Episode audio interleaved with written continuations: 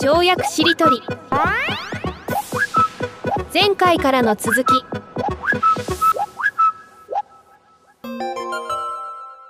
それで思い出した小説があって、あの西の魔女が死んだっていう小説があるんですね。有名ですよね。これがね、僕もすごく一番、あ、これ、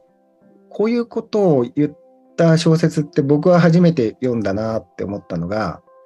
魔女は自分の直感を大事にしなければなりません。でもその直感に取りつかれてはなりません。そうなるとそれはもう激しい思い込み、妄想となってその人自身を支配してしまうのです。なるほど。もうすごい言い当ててて、言い当ててる。僕もね、直感うんニュース言ってるがゆえに、これ大事だなってすごいその時自分、自分にとってもね、気をつけなきゃなってすごい思ったんです。なぜなら直感で成功体験をちょっと自分もしすぎちゃってるところがある。で、ここれはね、うん、そういう部分がある、あればあるほど、やっぱそこに知らない間に寄っかかっちゃったりとかね、絶対しちゃったりするんで、けど厳密にね、あの、この前のその、北条さんね、あの階段落ちじゃないですけど、まあそこのエピソードにもありましたけど、この階段は危ないんだって、一回そういう体験すると、もう直感的になんか恐れみたいな、そこにくっついちゃうじゃないですか。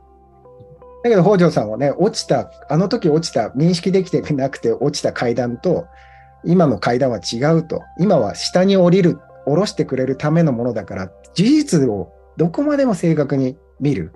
ことと、飛躍、跳躍、直感。もうこれをやっぱり高度にね、両方高度に持ってるってことがすごく大事で、で、ちょうどね、あの、上達論の中で、北条さんそういうことをおっしゃってるんですよね。あの河野先生のことに、うんなんかあの、なんて言い方でしたっけね、すごい巨大な妄想力というか想像力と、誰よりも厳しい自己確認、チェックする。あのうー、ん。苛烈な自己反省を共存させてるみたいな言い方だったかな。あーそううんうんうんうんうんうんで、これが大事だなっていう。両方だから X 軸、Y 軸、両方高くないと、片方だけ高いと、まあ、論理だけでね、直感とか全然使わなくても、なんまあいろいろね、なんか限界もすぐ現れてしまうし。うんうん。いや、ちょっと今思ったのが、よくあの映画とか漫画である手法として、なんか主人公の左肩と右肩の上に天使と悪魔がなんか出現するみたいなのあるじゃないですか。うんで、ちょっと思ったのが、その、直感にとらわれてしまってる状態の時っていうのは、その直感っていうのは実は天使の姿をしてるというか、逆、あの、悪魔じゃなくて天使だから、なんか、あ、こっちについていこうって思っちゃう。で、天使の姿、形をしてるから騙されちゃうっていうか、陰謀論万歳みたいな道に進んじゃうんだけど、それに対してなんかセルフチェックをする役割が、実は天使じゃなくて悪魔っていうか、メタファー的には。だからなんかそこがごっちゃになってると、すごいなんか天使に惑わされるんじゃないかって気がしたというか、で、で、なんか、なんて言うんだろう、その映画とかでまたよくある、なんか結婚式を挙げてる途中にバタンってなんか後ろのドアが開いて、ちょっと待ったみたいな。で、なんかヒロインをなんかスーパーカーで奪い去るみたいなシーンあるじゃないですか。うんうん。あれも通常の映画の文脈で言うと、そのちょっと待ったって言って入ってくる人って、なんか割と正義として描かれるけれども、うんなんか、あの、今話してたそのよからぬ直感というやつはですね、そのバタンって急に入ってくるなんか、あの、侵入者みたいなもんだなっていうふうに思ったっていうか、だからその時に私たちは、なんか無条件に、あ、来てくれたのねって言ってそのスーパーカーに飛び込むんじゃなくて、ちょっと待ったバタンって直感が入ってきた時に、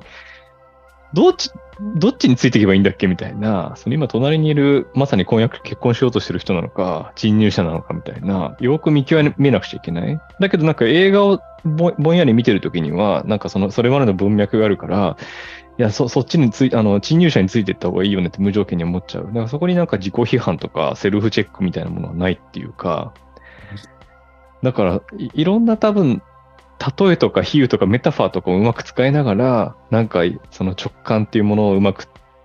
とうまく付き合うとか、あるいは反対勢力を自分の中にちゃんと持っておくみたいなことを、なんかちゃんと理解しておいた方がいいですよね。なんかその日本社会でよく言われてる、なんかエリートみたいな人たち、そのオウム、かつてのオウム真理教に所属してた人たちもそうだけれども、なんかその、今進んでる道を正当化したりとか、ロジックを後から組み立てる能力が異様に高いから、なんか明らかにその、えっ、と、朝原将校とかが変なことを言っていても、それをなんか、正当化できてしまうっていうか、そんへそういう、そこになんか知性が働いてしまってるみたいなことが結構語られていると思っていて、で結構あれですよね、陰謀論を信じてる人たちも結構頭いい人たちもいるんですもん、いいますもんね、いっぱいね。なんかい、ねいわゆるなんかエリートみたいな人が多くて、で、そういう人たちが、あの、学歴社会の中で頭がいいというふうになさ、見なされているけれども、でもなんか、本当に学ぶべきは、やっぱり今、北条さん、西条さんの話にあったような、なんか、反対勢力としての自分というか、あの、自己批判を巧みにしてくれる自分の中の自分というか、なんていうんですかね、そその自分をなんか、まず、あの、胃の一番になんか育成しないと、その後せっかくいろいろ学んでっても、なんか、変な直感に従っちゃうとか、道が逸れてっちゃうので、それはすごいなんかその方々のうん知知性とかがもったいない、社会にとってももったいないなというふうになんか思いました。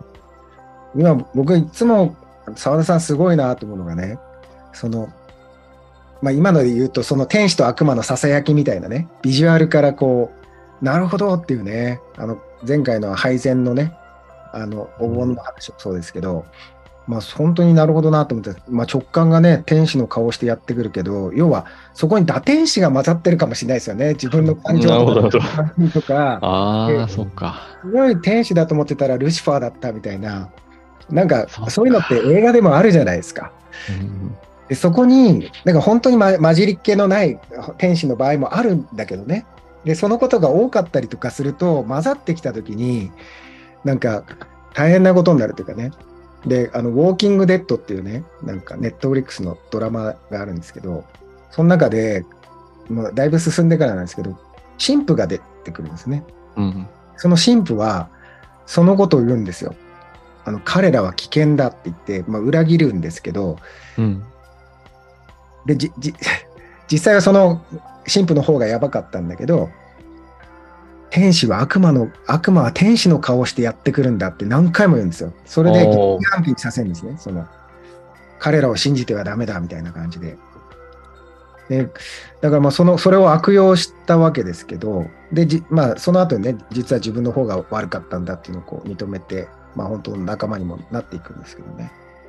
だから今僕が思ったのは、うん。直感と経験ってすごく重視されるんだけど、うーん、例えばね、あの現象学ってもともとえー科学、人生と生きる意味とか価値みたいなものを科学の方に全部委ねてしまったね、近代哲学の時代に、いや、それは違うんじゃないかって、その背景があって生まれてきたんですよ。だから全ての科学理論とかそういうものをエポケーって言ってカッコに入れるんですよ。うん。ものにするんですね。で、その上でちゃんとその自分の体験とか、まあ、そういうものをこう掘り下げて、もう一回あの考え直すみたいなことをやって、すべてを、まあそれはいいんだけれども、これね、すべてを現象化するのと、やっぱり直感と経験って全然違う言葉で、なんかね、直感と経験っていうと言葉を軸にしちゃうと、かなり大きな落とし穴がある。で、この言葉をフッサールもなんかごちゃ混ぜにして使ってるんですよね、結構ね、経験と現象みたいな。うん全然違うんですよ。経験って自分に紐づいちゃってるから、だから自分に紐づいてるがゆえに、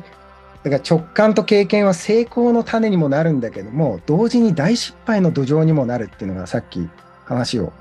聞いてて浮かんだんですけどね。うん。この二重性をやっぱり持ってないと、なんか支配されちゃって、まあ、とんでもない過ちを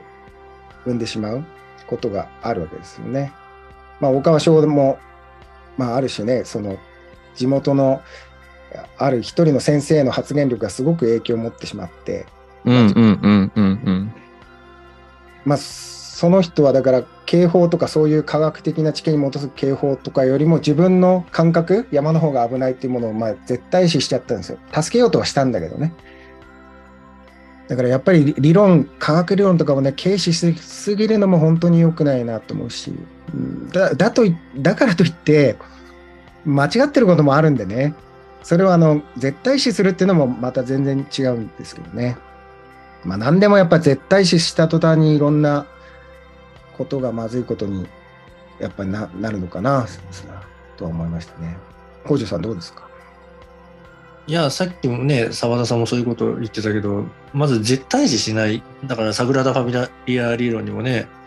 通じますけど、その絶対視しないっていうのはすごい大事なあポイントですよね。例えばね、それうんに関関連して北条さんが前ね、おっしゃってて、僕、ハッとしたことがあったんだけど、恍惚とした感覚になった時は要注意なんですっておっしゃったんですよ。おーなるほど。こ恍惚感を、なんていうかな、疑うというか、それを注意するって言った人、僕が初めて聞いたので、でそれって絶対視したり、自分は正義なんだって、俺すげえとかなった瞬間に恍惚とできるじゃないですか。だからその、うん恍惚感をね、ちゃんと、えなんていうんですかね、注視するっていうのかな。その辺のちょっと話を北条さんにもっと聞いてみたいなと思ったんです。うん。あ本当は恍惚感って趣味の領域なんですよ。あの実際に物事を回すツールとしては、甚だ向いてないっていうか、うんそのある意味自分をなんかうん前に進めてくれるエンジンになったりとか喜びを生んだりはしてくれるんだけどもものすごく事象の捉え方を歪めてもくるからうん。だからまさにその認識と融合しやすいかなりのその上位の要素だったりするんですよね。それは、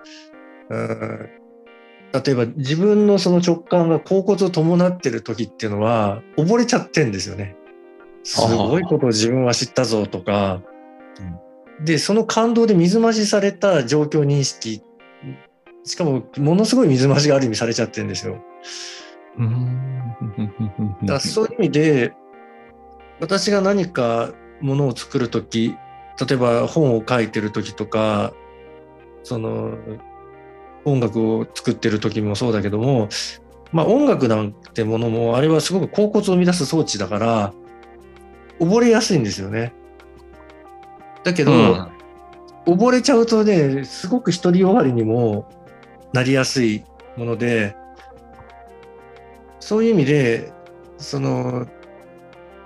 全体を冷静に観察する自分みたいな、まあ、脳内のプロデューサーなんて呼んでますけども、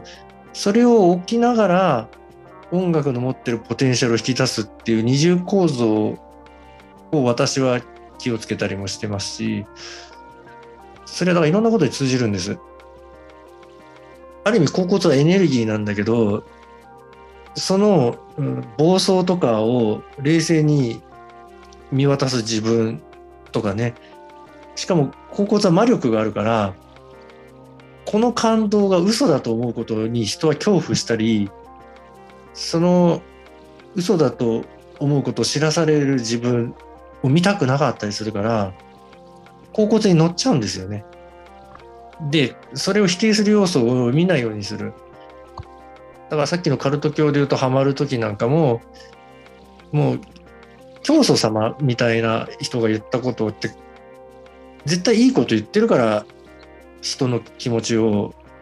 引くことができるわけだから、広告とさせるような言葉を発するのが得意なんですよね。詐欺師とか、カルト教は。でその自分の感動にとそれに伴う恍惚に乗っかってついていきますってなっちゃうんだけどもその恍惚を冷静に見えるかどうかがその後のいろんな判断の境目とも言えるっていうことなんですよ。厄介なのは私はねあのカリスマの定義をその自分の妄想に引き込む力が高い人って言ってるんです。うんうん簡単に言うと妄想に巻き込む力うんうんそれがカリスマだって。でそれはある意味世の中を動かす力になったりするんだけども、トータルで見ると迷惑な場合が多いんですよね。カリスマって。うんほう。なるほど。だから私はカリスマを否定せよって言ってるんですけど、まあ、別に全否定する必要はないんだけど、否定的な視点を見なきゃ、あの、大きく間違う。大体だから世の中ね、とんでもないことにしちゃってるのはカリスマだから、うんで、それはカリスマの恐るべき能力は自分の甲骨に人を巻き込めちゃうんですよね。で、強烈なその一体感とともに共犯関係を作れちゃう。そうすると巨大な妄想装置が出来上がっちゃったりするから、そういう意味で必ず批判的な視点をどっかに置いて冷静に水増しされたその甲骨みたいなものをカットした上での現象を見れるっていうのはこれトレーニングがいるんですよね。まあそんなとこですかね。うん澤田さんどうですか？いやー、そうですね。それって、あれですよね。あの、夜更けのラブレターに近いっていうか、うん夜更けに書くラブレターって、なんかめちゃめちゃ書いてる自分がなんか、甲骨感があるっていうか、そうそう。これはいいぞみたいな。でも、なんか今の話はですね、大事なのは、夜更けのラブレターを、あの、8時間後に朝読む力っていうか、そうそう。8時間後に読む時っていうのは、読み手、書き手の自分じゃなくて、編集者とかプロデューサーとしての自分として、そのラブレターをもう一回見直したり、あるいは遂行したり編集するから、そこでハッとして、いかんいかん、ここで水増しすぎていたぞみたいな、うん。なんかあの、我に返るというか、だからそのなんか一連の行為全部必要ってことですよね。うん。まさに、なんだ？いや、なるほどなと思ったんですけど、よこのラブレターの例で言うと、あ僕はあの曲できるときってやっぱり夜中とかに思いつくことがあるんで、うんそんうん。なんかあの、まあ、甲骨をエネルギーとしてるとこもあるなと思うんですけど、なんかね、本当にいい歌詞というか浮かぶときって、なんか自然と涙が出てくるんですよね。で、それは一つの僕の、まあ、なんていうかな、体がそれを判断しているサインだと思っていて、で、あ、これは本当にいいものかもしれないな、みたいな。ただ、それ夜中のラブレターの説は十分あるので、やっぱり一回、だけど、その時に、あの、池田彩子さんってね、この前オーチャードホールで、そのに2000人ぐらいにコンサートされた方が、まあミュージック講師で教えてくださったんですけど、ジャッジする自分に追いつかれないうちに全部救い取ってパッとその論理的な自分と目を合わせずに一旦形にしちゃうのは大事だっていう甲骨感とともにっていう言い方してないけどまあ、うん。それも大事だなと思ってただ、うんうんうん。その時作ったものをそのまま絶対完成出せってはしなくてで僕も、ね、一回作ってでその後もう全然聞き返しもせず見ずもせず、1ヶ月とか2ヶ月経ってからなんかもう一回なんか確認してみてあここれいいじゃないみたいな。そしたらまあちゃんと曲にするみたいなね。やっぱりそこもなんつうかな。両方必要だなと思って。で僕ねあのあこれは反省的に違うあのカリスマの定義の話で言うと最近自己感覚っていう言葉作ったんですよ。で自己感覚に僕自己感覚強いんですよ。で、まあ、妄想と言ってもいいか自分の感覚に人を感化するしようとするところが僕にはあって、まあ、あんまりいいところにもなる時もあるけど悪く働くこともあってね。それはできちゃうタイプですよね、西条さんはね。ちゃうし、まあ、それをうちの妻に、もうそういうあのいい時もあるけど、まあ、ちょっと迷惑な時もあると、うん。まあ、あのクレームが来てですね。でじゃあそれにうんこれは確かに自分も自覚があると、ね、名前をつけようと。で自己感化と 名付けたんですよね。でまあだから自己感化って名付けるとあ自分今なんか自分の感覚でねこう相手を引き込もうとしてこう、まあ、ちょっと良かれと思って押し付けになっちゃってるなとかね、まあ、そういうこともあるし、ただそれがねあのいろんな人になんていうかな巻き込む力にも確かになるんだけどまあヒトラーだってねすごいその妄想を実現しちゃったわけじゃないですか。ユダヤ人のね迫害とかも含めて、そうですね。で、ドラッカーとかも、だからリーダー、カリスマリーダーみたいなのをドラッカーすごい警戒してて、ヒトラーにインタビューしている人なんでね、で、本当にやばいって最初に気がついたような人ともあるんで、うん。だから本当にそこを、あの、リーダーシップ、カリスマリーダーシップとかかなり否定するんですよね。あ要は、弊害がでかい、でかすぎることがあるっていうことを、まあ、体験したからだと思うんですけど、まあ、それもね、だから、その自己感化の力も狂気にもなるから、やっぱり、まあ、それも一つのその力である以上、なんていうか、マネジメント、適切に使えなければ狂気にもなるじゃないですか。まあ、そんなことをちょっと思いましたね。まあ、まさにね、その、さっきのカリスマの問題と自己感化は、ほぼ同一と言っていいぐらい連動してますよね。澤田さんどうですか？その辺の自己感化のところで言うと。まあそうじゃなくてもいいんですけど。うーん、そうですね。結局あれですよね。この跳躍しりとり全体にふ伏流している通奏低音は、あの、にえっ、と、二重人格ならぬ二重感覚の重要性だと思っていて、で、それはなんか、例えば直感というものを一つとっても、その直感は天使の顔にもなるし、をしてる時もあるし、打天使の顔もしてるみたいな、その直感の、えーと二重性とか二重感覚みたいなことをちゃんと捉まえた上で、えー直感と適切に付き合いましょうって話だと思うし、その感化、セルフ感化みたいな、あるいはなんかその妄想に人を絡め取るみたいなこと一つとっても、それが西条さんみたいになんかすごくいいコミュニティを生み出すっていう、あの、正の側面もあれば、ヒットラーみたいな負の側面もあって、そこにもやっぱり二重感覚っていうのは想像していて、だからその、すべてなんか二重なんだっていうか、層が一つじゃなくて、二つ以上の層で成り立ってるとか、人一人とっても、一人、そこに一人だけいるわけじゃなくて、なんか二人以上いるっていうふうに考え、という前提で、あの、他者とか自分と向き合った方が、多分あの、えっと、例えばある時には直感に従いつつも冷静な判断ができるとか、なんか適適切適切に自分の感覚とか他者の感覚とか他者の力とか自分の力をなんか活かせるんじゃないかと思っていて、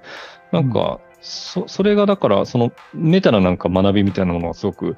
あるなって思ったのと、あと一個前の西条さんのその、えっ、と夜中にいい曲を思いつくっていう話は、思ったのが、えっ、と、それはなんか音音楽の話じゃないですか。で、音楽とか遊びとかエンターテインメントっていうのは、まあ、ある種人、人に恍惚を提供するわけですよね。で、それはやっぱり人っていうのは、恍惚の気分に浸りたいって思う欲求があるから、それをなんか満たすためにそういうものがあるのだと思っていて、で、それはすごく僕は大事というか、なんかよからぬ恍惚感に浸るぐらいだったら、なんかすごくそれこそ健全な恍惚に浸るための音楽みたいなものがそのために存在してるんだっていうふうに考えると、音楽とかなんかを作る上ではやっぱ恍惚っていう力は重要なんじゃないかなとか、なんかそういうことを考えてました。うん、確かに。あそれはね、あの、うん芸術的才能って、その、恍惚に溺れないで泳ぎ切る力だと思うんですよ。ああ、なるほど、なるほど。うん。だから、恍惚のエネルギーっていうのはね、すごく溺れやすいんです。で、溺れやすいんだものを高い領域で、その水位が上がった恍惚の中でも溺れずに泳げるっていう合致点が高いほどすごい作品に多分なるはずなんです。それは、その私は才能は狂気って言ってますけども、やっぱり恍惚って狂気のエネルギーの一部だから、その狂気をの使いこなしなんですよね。それは身体で言うと河野先生が昔から言ってる不安定の使いこなしみたいなものにも連動するんですけど、で、やっぱりさっきずっと語ってきたように危険性もすごく大きいんだけども、その危険性がすごく高まったものを使いこなせた時にすごいエネルギーとして転用できるっていう、まあ、要素が伴ってて逆にそこを一歩間違えるとものすごい簡単に言うとだからヒトラーみたいなものにもなってくる。そういう綱渡りなんですよね、うん。うん。うん。そういう関係性だと思ってます。僕ね、そのその言葉、自己感化って生み出したときに、まあいろいろ、えー妻と話しながらね、なんかこう、いろんな概念作ったんですけど、で、そその話自体を、あの結構小さな声で妻と話していたんで、でそういうのが、まあ、僕ら好きなところがあって、まあ、小人会議って名付けたんですよね。で、こ小人会議は いいよねみたいな、まあ、これをもっとその妻としてもね、なんかもっと頻繁にやりたいみたいな。で、それを妨げるのが、まあ、僕って結構やりすぎるプロなんですよ。でうん。それをやりすぎてこう疲れちゃう、疲れすぎちゃうみたいなね。で、それ、じゃあ、それにもう名前つけてって言われたんで、やりすぎイカロスっていう。燃え尽きなんですね、羽イカロが。スの、うんね、翼って飛びすぎて落っこっちゃうみたいな。うん、ややりすぎイカロスって名付けて、僕が疲れて、なんか周りに悪影響を及ぼしてしまうあり方になってしまったことをヒロインと名付けて、まあ、インっていうのはなるほ楽にでそれに対して、なんか僕が一、まあ、調子がいい時とかね、は、まあ、すごく温かいと。じゃあ、それも名前つけようって、まあ、ポカポッカーとか名前つけて。いやその温かい自分になることをポカツと名付けて、最近あのポカツの一環として、ちょっと定期的にマッサージとかも行って、体調もね、積極的にマネジメントするみたいな。で、なんで、ここれをね、やったとき、これってどういうことかって言ったら、自分の、その、まあ、い望ましくない側面にも、概念化して名前をつけることで、まあ、マネジメント可能にしていこうってことなんですね。なるほど。そうそうすると、妻が今ちょっとヒロイン入ってるんじゃないみたいな、ちょっと、ポカツお願いしますみたいな、わかりましたみたいな。まあコミュニケーションできるようになるじゃないですか。で僕、一つね、重要な自分にとって、重要なポイントを思い出したんですけど、なんかね、僕は自分自身が本当にバカだって思えた時に、結構、なんか転機になっていくんですよね。心の底から自分はバカなんだと。バカなんだから、もうバカなりに、まあ、ちょっとでも進んでいくしかないみたいな。まあ、逆がその傲慢というか、まあ、高骨じゃないけど、まあ、なんていうかな。自分はすごいみたいに思ってる時って本当にろくなことにならないことも多いし、だからそれをね、バカマネジメントって名付けたんですよ。自分はもうバカなんだっていう前提で、こういう言葉を生み出していって、まあ、少しでもね、マネジメントしていくみたいな、可能性を生み出すみたいな、ちょっとこのバカマネジメント、まあ、たまたまなんか最近思いついたんで、まあ、このあたりのことについてちょっとお二人の聞いてみたいなと思ったんですけど、どうですかね？澤田さんも聞いてみたいですね。いや、今、今の一連の話の中に大切な話がいっぱいあったなと思っていて、やっぱり自分の負の側面、負の感情に名前つけるってめちゃめちゃいいっすね。うん、名前つけそもなんか名前つけられそうですね。あ、これこ、このこと自体にですね。あマネジメントなんだけど、名前をつ、そういう部分にま名前をつけることをなんていうか。でもまさになんかこの跳躍しりとりで動物園を作っていくようなことが西条さんの日常にも波うんうんうんうん及してるなって感じしましたね。いや、僕もそう思いました。やりすぎイカロスとか、なんかその動物園にいそうですもんね。なんかまあ、あの、お二人ともそうだと思うんですけど、僕、これはなんていうのって妻に聞かれると結構瞬時に出てくるんですよね。でそそれはなんか妻もその才能というか力は認めてくれていて、まあ、他にできないことが多すぎるっていうのはあるんですけど、まあ、それでまあこんなことをねやってるんですけどね。どうですか、北条うんいやだから澤田さんまだちょっとねさっきの続きありそうなんで、うん。そうです。ね。なんか僕の話一緒にすると、なんか、あの、僕はなんか、なんか直し続けることが人生だって思っている節がありまして、うん。で、直すっていうのは、それこそなんか自分は賢いって思ったり、なんか A は、A は〇〇であるって勝手に自分の中でなんか定義づけて、それも意味が固定化されたことに対して、いやいや、自分は全然賢くないんじゃないかとか、いやいや、A という物体、事象は全然なんか、今僕の定義だと全然間違ってるんじゃないかみたいなことを思い続けることが、なんか直し続けることが人生だっていうなんか軸に一つなっているんですね。だからいかに日々日々自分を直すかっていうことにすごく僕は関心が高くて、なのでその前半話していたその戦略的スランプ期間を設けるっていうのも、これまでの自分のクリエイター人生や、あの、アイデアを生み出すテンポみたいなものを一回なんか直直してみようっていうか、なんかそういう試みなんですけれども、なんか、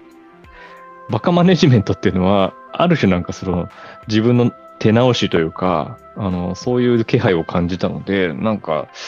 近いのかな、みたいな。でもなんか、ここで話していると、そのなんか、バカマネジメントとか直し続けることが人生だって、なんか割とスッとそれぞれなんか共感し合えたりするけれども、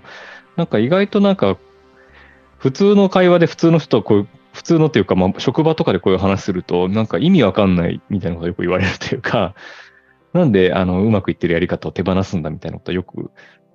疑問視されるというか、あの、理解ができないっていうふうに実際言われることがあるんですけれども、いや、今スランプ期間中なんですよって言っても意味わかんないみたいな。だからなんかその、なんて言うんだろうな、その、なぜこのズレが生じるんだろうなっていうのと、でもなんか今こうやって跳躍しりとりで話してる内容の方が、なんかすごく、えっと、なんか生きるってことのなんか本質とか原理に近い気がするなっていうのを、悶々と感じてました。はい。すみません。ちょっとなんか結論があるわけじゃないんですけど。いや、あの、結論のないトークってすごい大事なんですよ。うん。これは、その、それこそ、ああの、EMS のね、ルールにもしてもらった、ディベートしない話し合いっていう、昨日の政治企画でもね、作ったルールだけど、その、その場で結論を出そうとしないっていうのルールにあって、うん。簡単に言うと、あの、自然と結論が導かれたならいいんだけど、その、出そうとしなくても現れたならいいんですけど、結論を出そうとすると、収束させちゃうんですよね。持ってるエネルギーを。すごく賠償化したところで。そういう意味で、あの、無理によくオチのない話とか怒られるけど、オチがないからこそ、広がりを持っって終わられるみたいなのもきっとあるだろうし、無理に結論出さないってすごい大事だと思いますね。うん。それでね、ちょっと跳躍するんだけど、それで言うと、まあ、そういうことをね、僕、北条さんから習っていて、で、最近、結構、まあ、今日もね、あの、娘二人、ちょっと学校とか休んでて、なんかまあ、教えたりとかしながらね、過ごしてたとこもあるんですけど、子供に教えるのってすごい難しいんですよね。お互い甘えちゃうんで、で、なんだけど、その時にね、一つその結論を出さない、出そうとしないっていうところを応用して、あともう一つ、その、肯定ファースト2.0、まあ、ディベートしない話し合いの中で、その場でね、なんか分からせようとしないというかね、相手を、こう、そういう言葉があるんですよね。で、それ同じだなと思って、なんかね、ついね、自分の感覚で、いや、このくらい分かるでしょうみたいな、なんかその場で分からせようとしちゃう自分がいる、出てくるんですよ。他人にはあんまりやんないのかもしれないんだけど、いや、分かるよねみたいな。いやこれ本当に良くないなと思って、だからまあ、いつかね、分かるかもしれないぐらい、まあ、その時に伝えるは伝えるんだけど、っていうことをやった方がいいなとかね。なんか僕が思ったのは、だ家族、まあ、前、北条さんもおっしゃってたかな。だから家族って一番難しい。だから、その教える、家族に教えるっていう文脈だったり、こう、そういう文脈でこそ、自分の真似、そういう、なんていうかな、冷静に自分軸を外して、相手軸で理解が進むよ、結果として進むようなね、ことをマネジメントできる練習だと思って、なんかやったらいいかなとかね、すごい伸びしろが、むちゃくちゃ自分で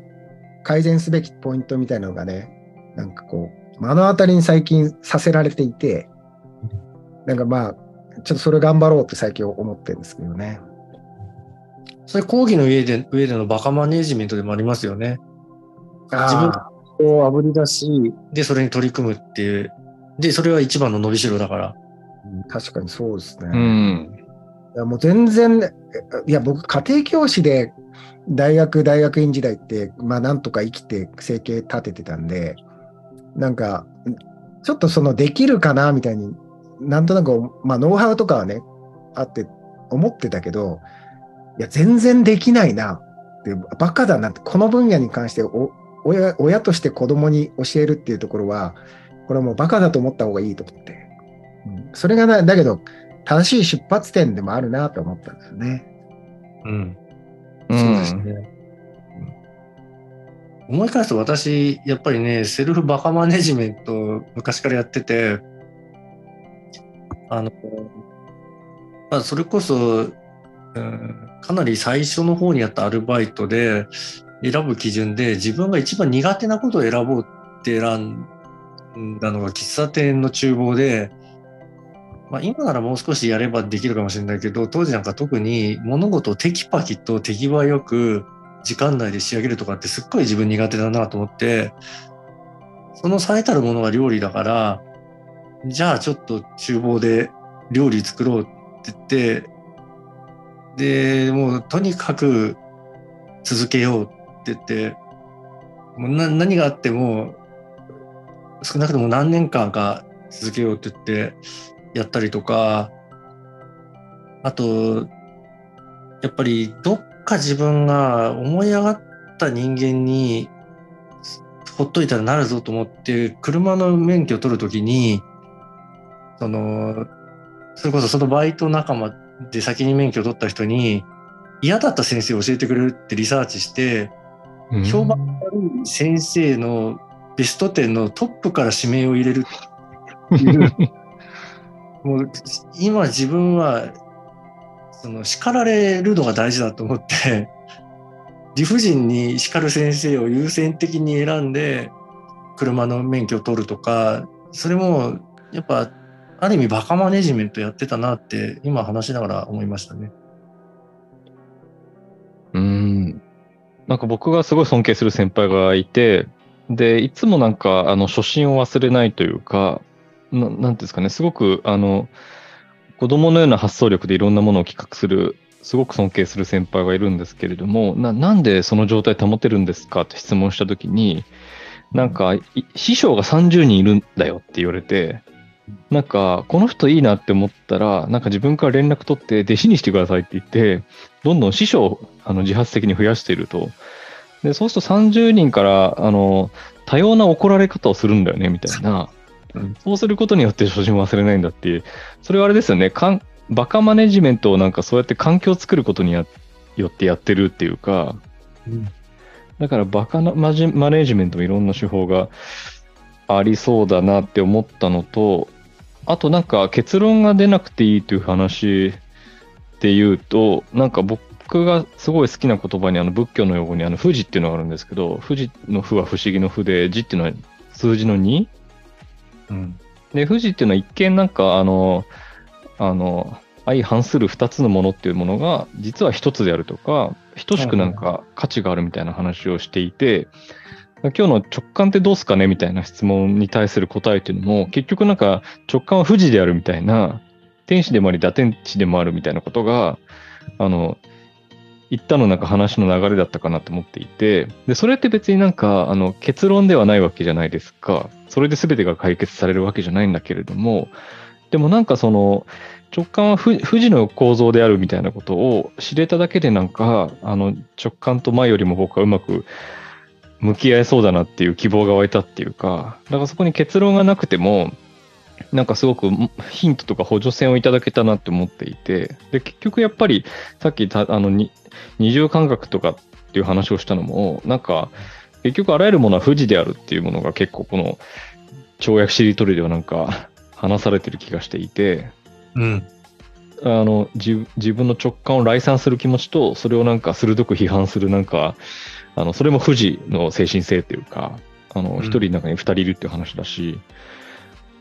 そう、なんか、すだから富士っていうキーワードに集約されるかなと。で、富士山？富士山の由来っていろいろあるんですけど、この仏教用語の富士から来てるっていう説が一説あって、えで、で、日本って結構やっぱり、ああの、このなんか、ディベートが苦手で、結構なんか曖昧なままなんか話を終わらせるみたいな国民性があるっていうのは海外から指摘されてるし、で、僕は高校、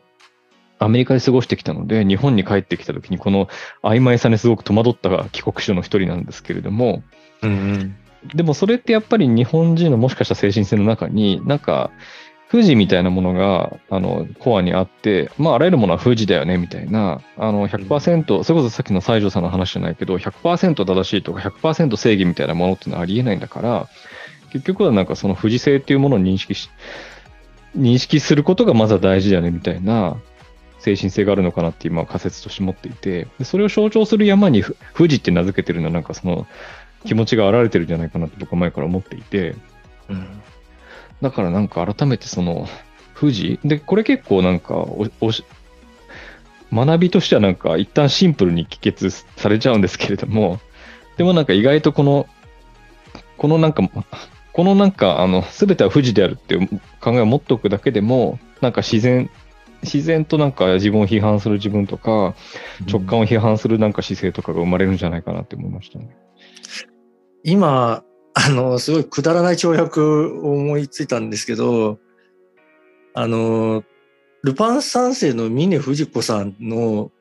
名前って、峰って山の言葉だし、富士子の富士ってまさに富士だから、あれ、もしかしたらそっから来てるのかなっていうのと、それと仲間でもあり敵みたいな二重性が、その、自分のすごく追いかけたいんだけども的を走ってくるみたいなのって二重性で富士とかあとその山胸が大きいから山のような胸という富士かなとかそういういろんなのが込められてないだろうなっていうう 違ってるだろう仮説。そうそうあこれ使えるかもしれないですねあの絶対違うけど整合性ある仮説みたいなね、ああ、なるほど。うん、素晴らしい。